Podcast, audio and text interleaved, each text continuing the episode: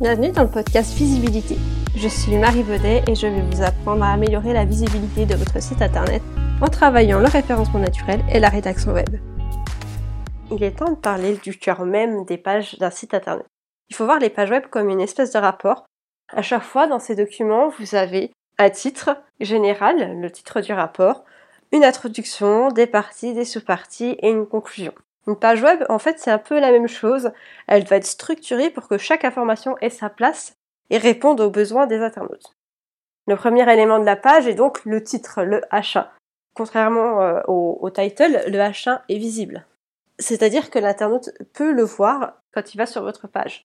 Par conséquent, c'est l'un des éléments importants de votre page.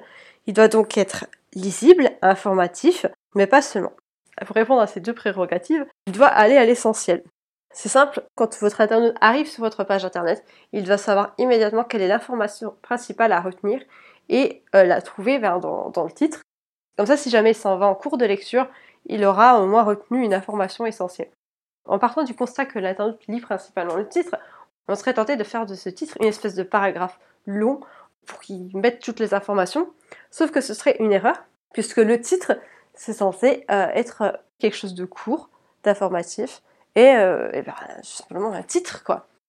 Du côté de la mise en forme, euh, le titre H1 doit se démarquer du reste du contenu et du reste des intertitres avec une taille plus grande, voire une épaisseur plus importante, euh, afin d'attirer l'attention et, et donc de se démarquer. On a aussi l'introduction. Là, cette fois, il s'agit de résumer l'essentiel des informations qui sont contenues dans votre page. Comme on l'a vu dans un des précédents podcasts, 95% des internautes lisent toute ou partie d'une introduction.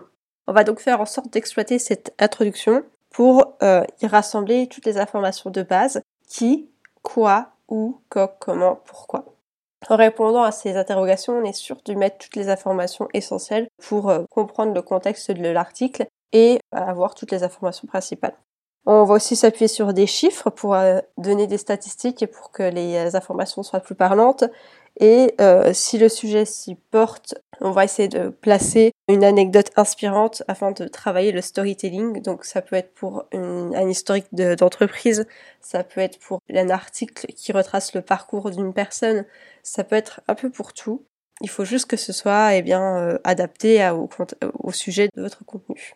Après le titre, après l'introduction, vient le moment des intertitres.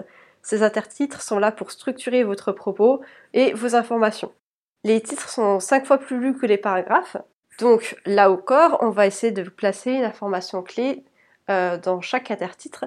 Dans les intertitres, on place une déclinaison à synonyme euh, du mot-clé principal de la page afin de travailler euh, le champ lexical, la sémantique, et donc de se positionner sur d'autres mots-clés. D'une façon générale, les intertitres sont là pour structurer vos propos. Donc on va s'arranger pour que euh, l'intertitre donne l'information principale du, paragraphe qui suive pour que les informations soient structurées et pour que l'internaute puisse s'y retrouver plus facilement. Donc en fait l'objectif avec les intertitres c'est donc d'y mettre une information clé euh, pour que si l'internaute n'a pas envie de lire les paragraphes qui suivent, il ait toutes les informations entre ses mains en lisant le titre, l'introduction et les intertitres.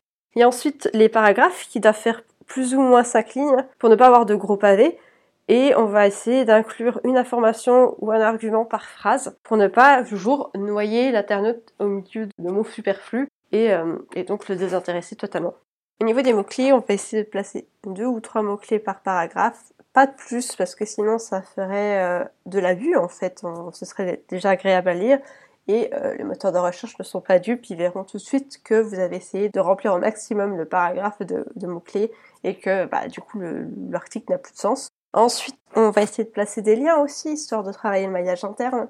Il faut toujours que les liens soient contextualisés, donc c'est-à-dire qu'ils soient dans des paragraphes qui ont un rapport avec la page vers laquelle vous voulez euh, linker. Donc comme ça, ça donne vraiment un poids au niveau du référencement et ça montre vraiment que bah, le, lien est intégré proprement et que les choses sont bien faites, ce qui est très important. Au niveau de la mise en page euh, des paragraphes, on essaye toujours d'avoir déjà une police sans empattement, donc c'est-à-dire sans des pattes comme euh, peut avoir euh, la police Times New Roman, histoire de, faciliter la lecture, la lisibilité du texte. On va essayer d'utiliser une taille de police assez grande pour que le, contenu soit accessible à tous et pour que il soit facile à lire autant sur un téléphone que sur un ordinateur.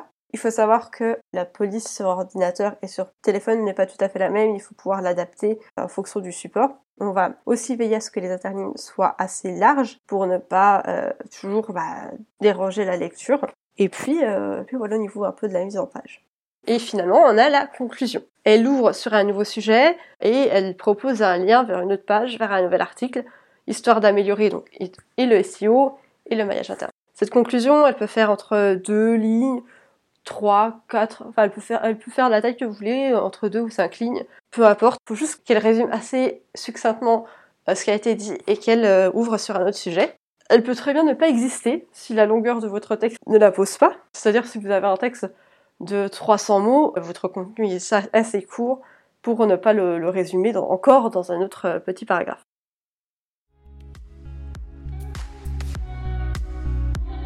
Et voilà, c'est tout pour cet épisode. Je vous donne rendez-vous la semaine prochaine, même jour, même heure. Je vous souhaite une bonne journée et je vous dis à bientôt. Au revoir